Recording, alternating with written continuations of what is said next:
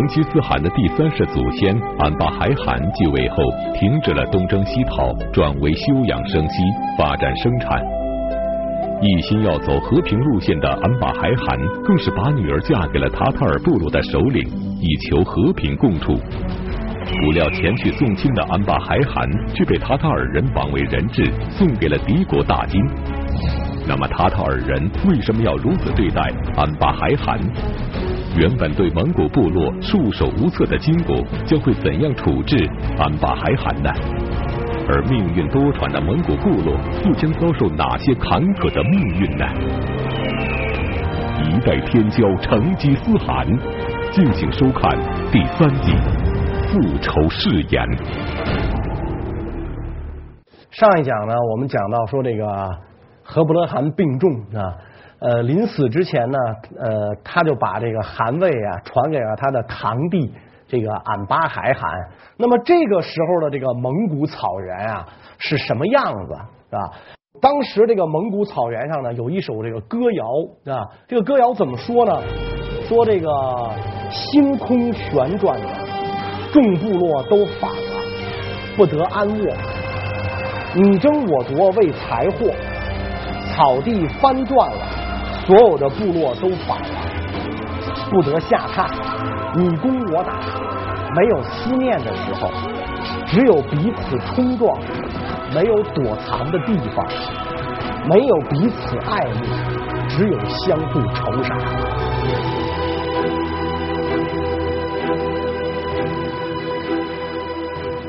因为那个时候呢，呃，咱实实话讲，就是各部落的生产水平。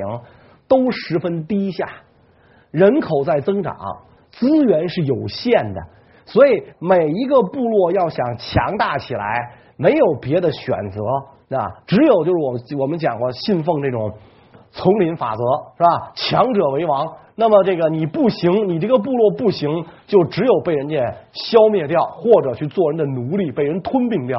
那么在这个过程当中，草原上各个部落。拼命的发展自己，壮大自己，然后去消灭别人，吞并别人。所以草原上的牧民呐，个个就练出了一身本领啊！从小纵马驰骋，盘弓射箭，是吧？人人能征善战，然后这个这个争强斗狠，培养出了这么这么一帮彪悍的这个种群。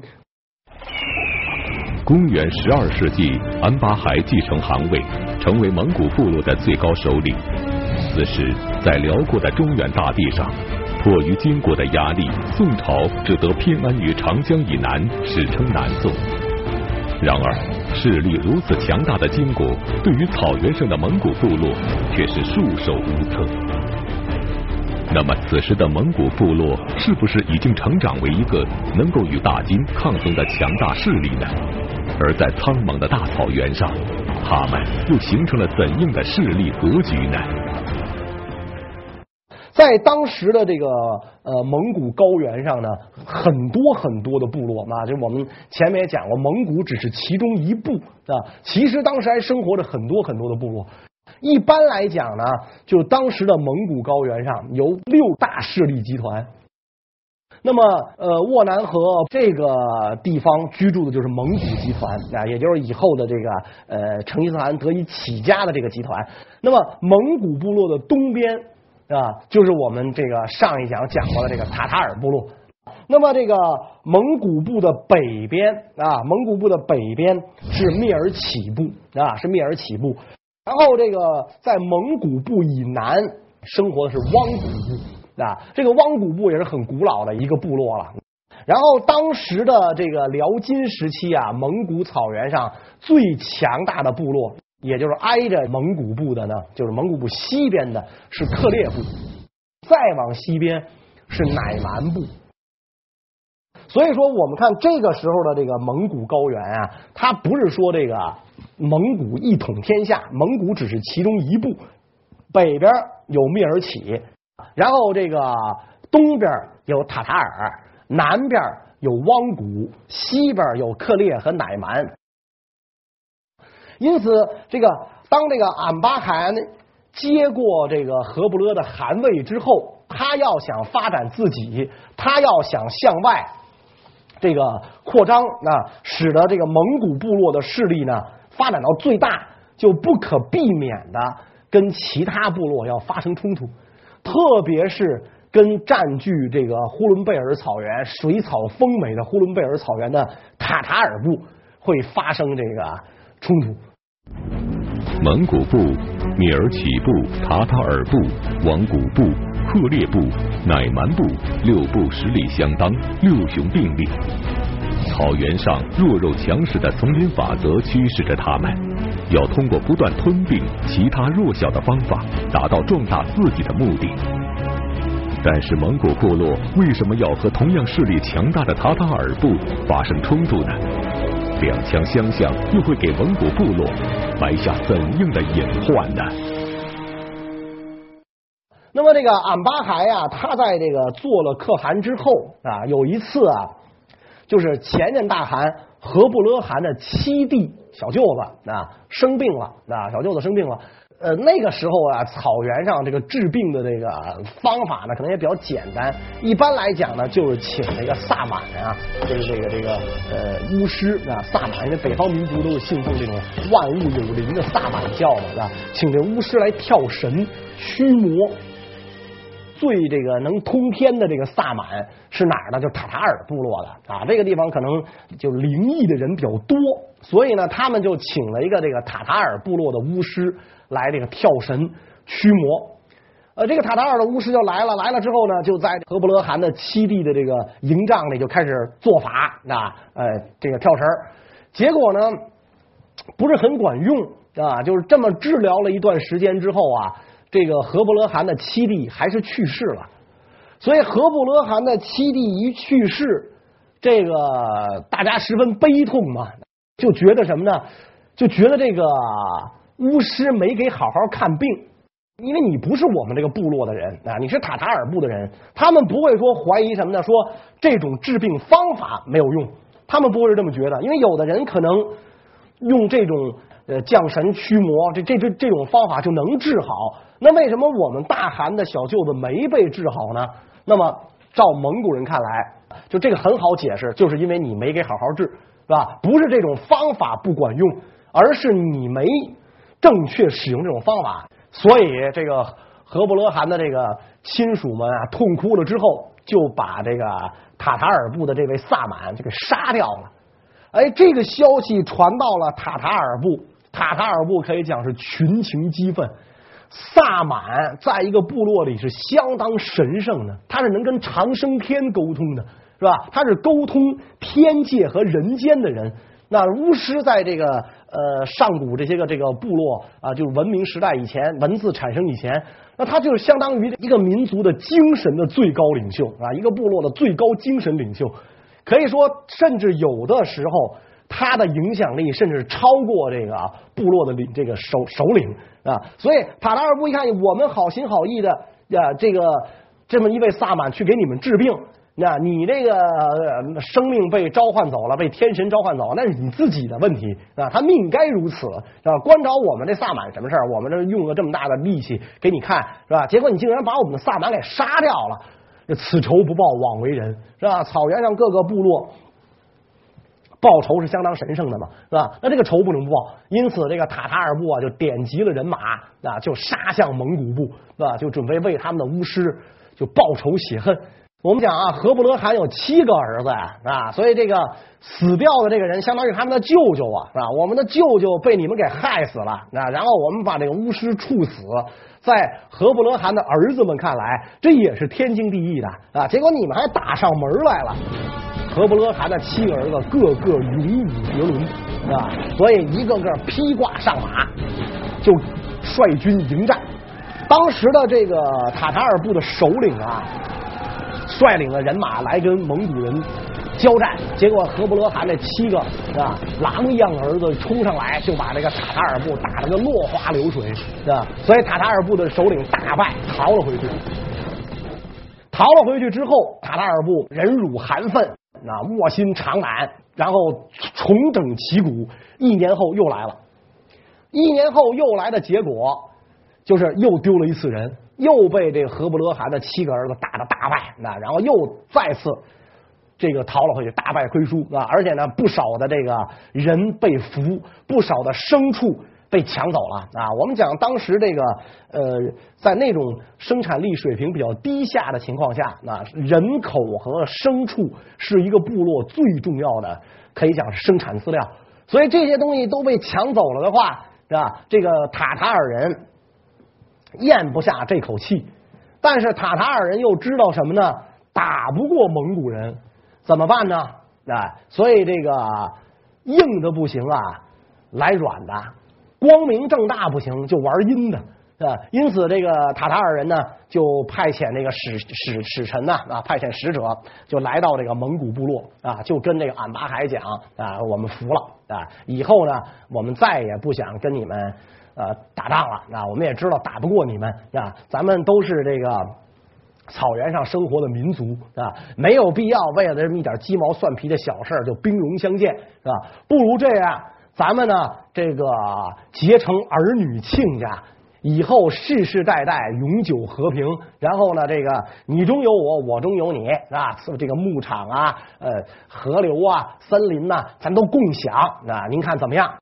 俺巴海汗当然非常高兴了，是吧，俺巴海从何伯勒罕手里继承了下来这么一份偌大的家业，那我哥哥这么信任我，自己有七个儿子，他都没把这个汗位传下来，而是给我，给我一个堂弟。是吧？所以我不能这个，这怎么说呢？就是让这份家业败害在我的手里，是吧？能不打仗，那当然最好还是不要打仗嘛。既然塔塔尔人主动上门来提亲，俺巴还非常高兴啊，就答应把自己的女儿嫁给这个塔塔尔部的一位首领啊。然后这个按照蒙古人的风俗啊，这个俺巴还汗。还亲自送自己的女儿去这个塔达尔部，亲自要去送亲。和亲政策开始于西汉初期，当时汉高祖刘邦为了缓和汉朝和匈奴的关系，就把一位宗室女嫁给了匈奴的单于。此后，昭君出塞、文成公主进藏，同样都成为历史上有名的和亲事件。那么蒙古部与塔塔尔部之间的和亲效果如何呢？是否能够换来两个部落日后的和平相处呢？所以俺巴海汗带着自己的女儿，带着随从啊，带着他的这个这个几个保镖，就到了这个塔塔尔人的这个呃营地。一到那，这个人家塔塔尔人啊，伏兵四起。就把俺妈海汗扣下了，捆绑起来了啊！对，扣下了，把这俺妈海汗一扣下，然后有的这个随从就跑回去了嘛，跑回自己的部落去报信儿嘛。他一去报信儿，这蒙古人就非常的气愤，是吧？不是说好了双方和好吗？是吧？既然是双方和好，我们的可汗送闺女去，是吧？你们怎么能行如此不义之事呢？所以当时和布勒汗的大儿子啊，就带着人去质问塔塔尔人啊，想把自己的这个叔叔啊，就是俺巴海汗要回来。结果塔塔尔一看，嘿，这挺好，买一送一，是吧？我本来只想抓个俺巴海，这可倒好，又送上门一个啊！人家二话不说，不听你解释，你也甭跟我质问，是吧？哪那么多废话？就把这个和布勒汗的大儿子也捆上了啊，捆上了。管上之后怎么办？这塔塔尔人要不说他是在这个蒙这个高原上各部里心眼最多的，怎么办？我如果把这个俺巴海汗啊和和布拉汗的大儿子给杀掉的话，我要背上这不义的罪名，是吧？那以后啊，这梁子越结越深，啊？这仇就没完没了了。所以干脆怎么办呢？我把他们献给金国。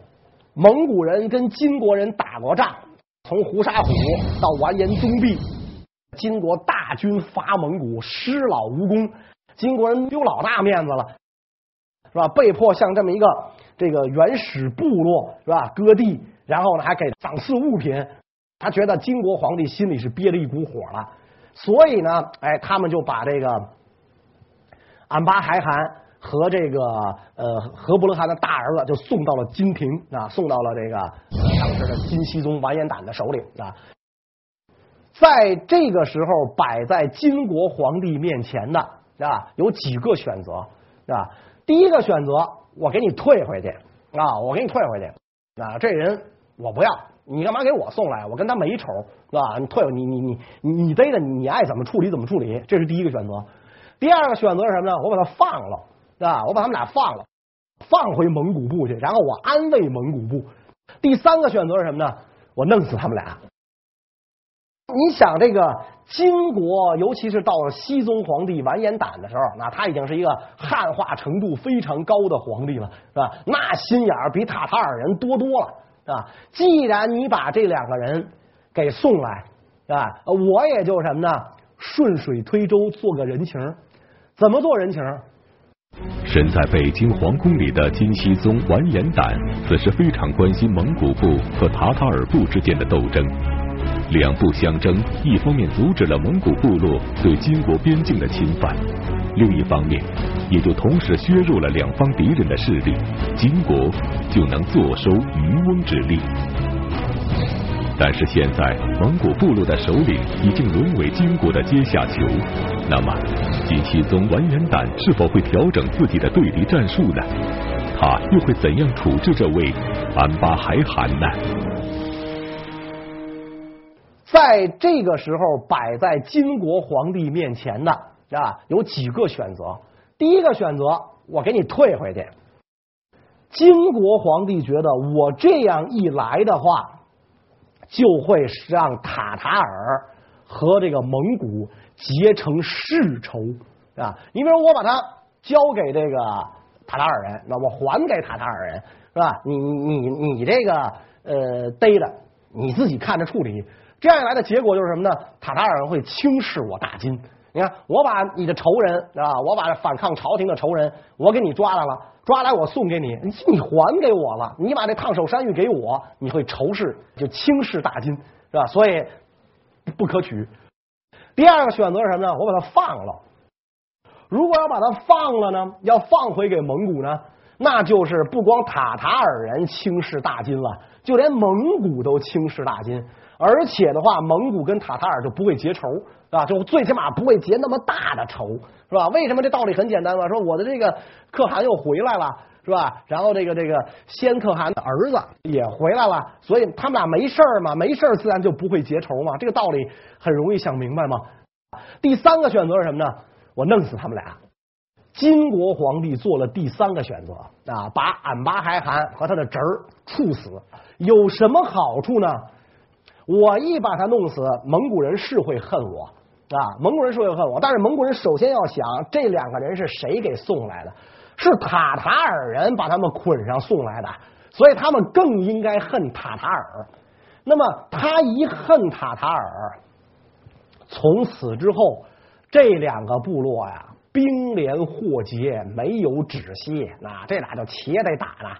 这俩部落一打。我大金正好从中渔利，这就是很典型的以夷制夷嘛，啊，蒙古人恨塔塔尔，塔塔尔就更会有求于我大金啊，所以这样多好啊。但是俺巴还汗，人家好不样的来送闺女啊，平白无故的遭此大难，所以俺巴还汗非常的愤怒啊。这个临终之前，俺巴还汗瞪大双眼啊，怒视着金国的这个文武大臣，金国的皇帝，怒视着在场的围围观的所有人，说我俺巴还英明一世。是吧？我是好心好意的把闺女送到塔塔尔部，是吧？没想到塔塔尔人如此龌龊、卑鄙啊！你们真不像那个草原民族呢，像个汉子行此这个龌龊之事，是吧？所以我死不瞑目。说如果你金国啊跟我光明正大的打上一仗啊，咱们是在战场上，是吧？我兵败被俘，你怎么杀我，是吧？我怎么死，我都心甘情愿。但是你们这种这个阴谋手段是吧？我死不瞑目。因此，他就冲着这个呃远处自己的这个呃随从就高喊啊，说你回去之后啊，你要告诉这个部落里所有的人啊，告诉我的这些个子侄们，就是十指磨伤，五指磨光，也要给我报此血海深仇啊！然后这个金廷下令，把这个俺巴海汗绑在木驴上。残忍的处死。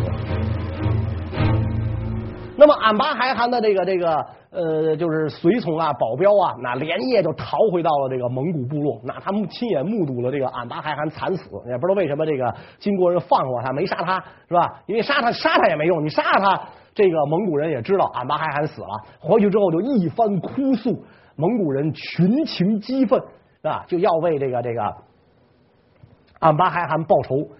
当然了，当务之急是要先。找出一位这个俺巴孩的接班人，是吧？所以这个推举谁做这个俺巴孩的接班人呢？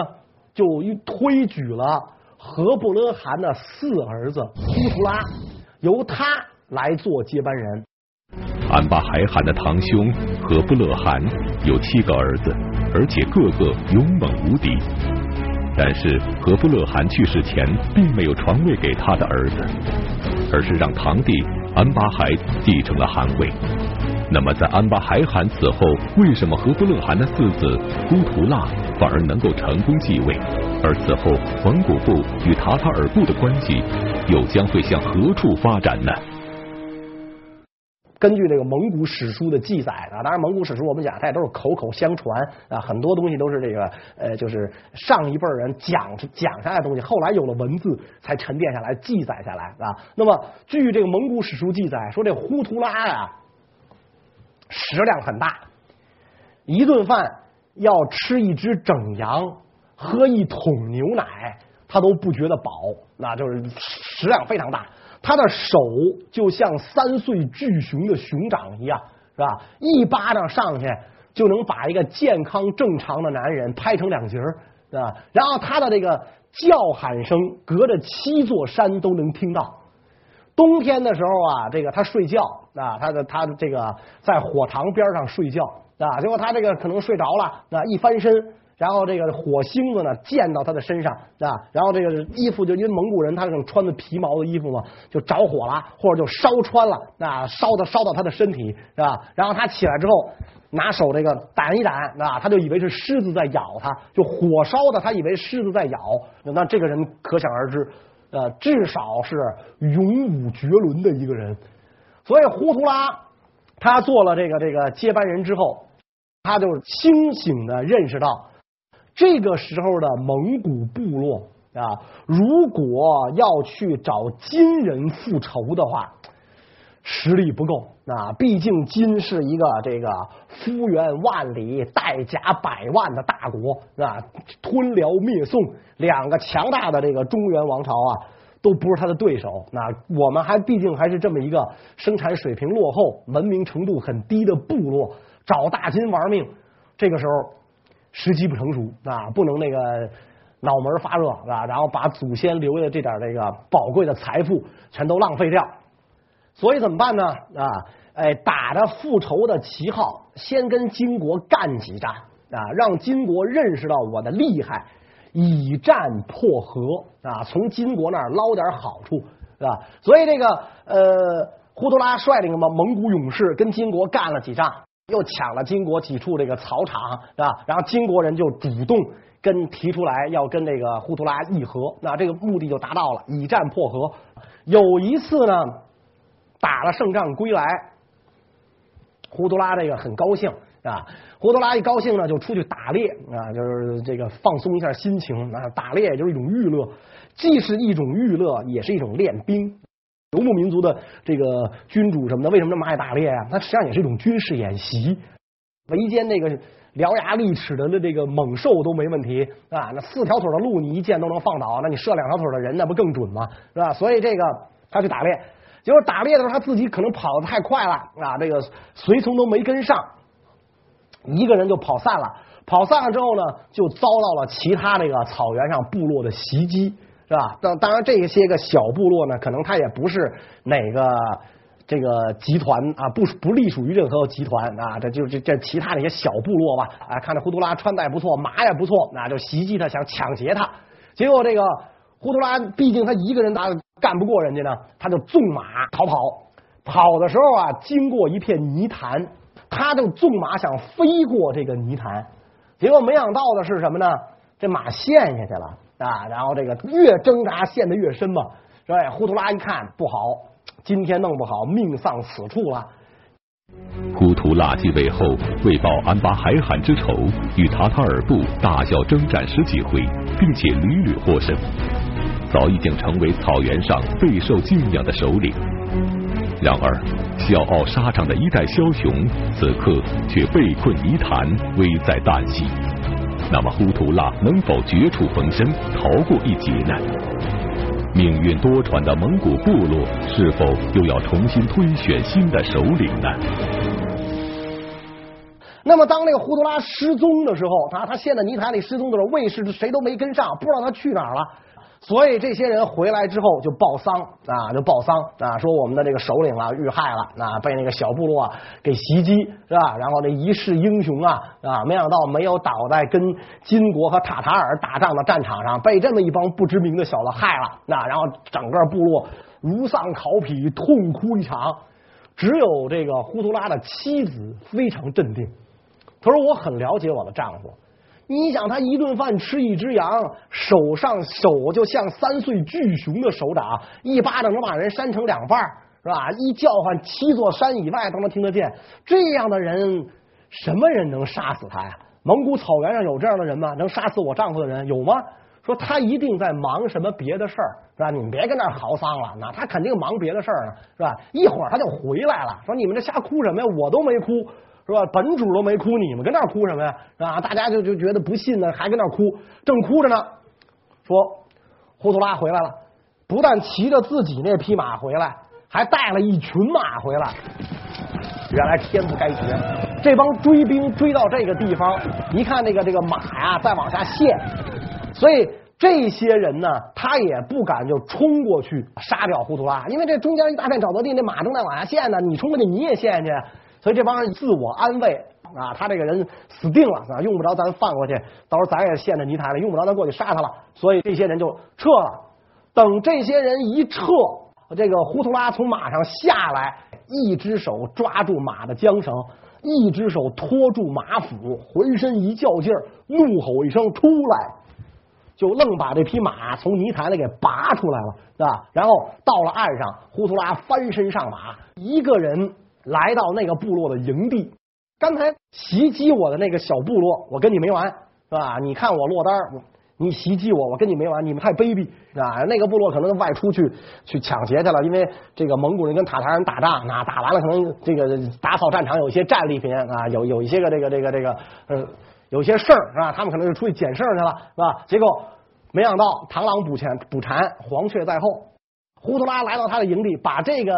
部落的几十匹马一口气全带走了啊，全给裹裹走了，对吧？所以忽图拉非常得意，那咱们蒙古部落一定会兴旺发达，将来一定能够消灭塔塔尔，那为我的这个这个叔叔啊，为这个呃俺巴海汗报此血海深仇啊！大家放心啊。忽图拉为什么这么感觉呢？除了他非常能干之外，在他的子侄当中啊。也有一位非常伟大的人物啊，非常了不起的英雄壮士。这个人叫也速该拔托尔啊，拔托尔就是勇士的意思嘛。这位也速该就是成吉思汗的父亲，是这个哎，这个忽图拉的侄子啊。所以忽图拉看着自己的侄子这样的英武啊，在后来当这忽图拉年老的时候。就把首领的位置就传给了自己的侄子也速该，没传给这个儿子。所以我们看那会儿这个呃蒙古部落，他很有这种军事民主制的遗风。他不是说我父死了一定子继，是吧？就这部落里边谁最勇敢，谁最能带领我们这个部落兴旺发达、战胜强敌，这样的人就是下一任首领的继承人。所以这个也速该到后来他就继承了这个呃忽图拉的。职位，但是也速该继承忽图拉的职位之后，他遭受了灭顶之灾，这是为什么呢？我们下一讲再讲，谢谢大家。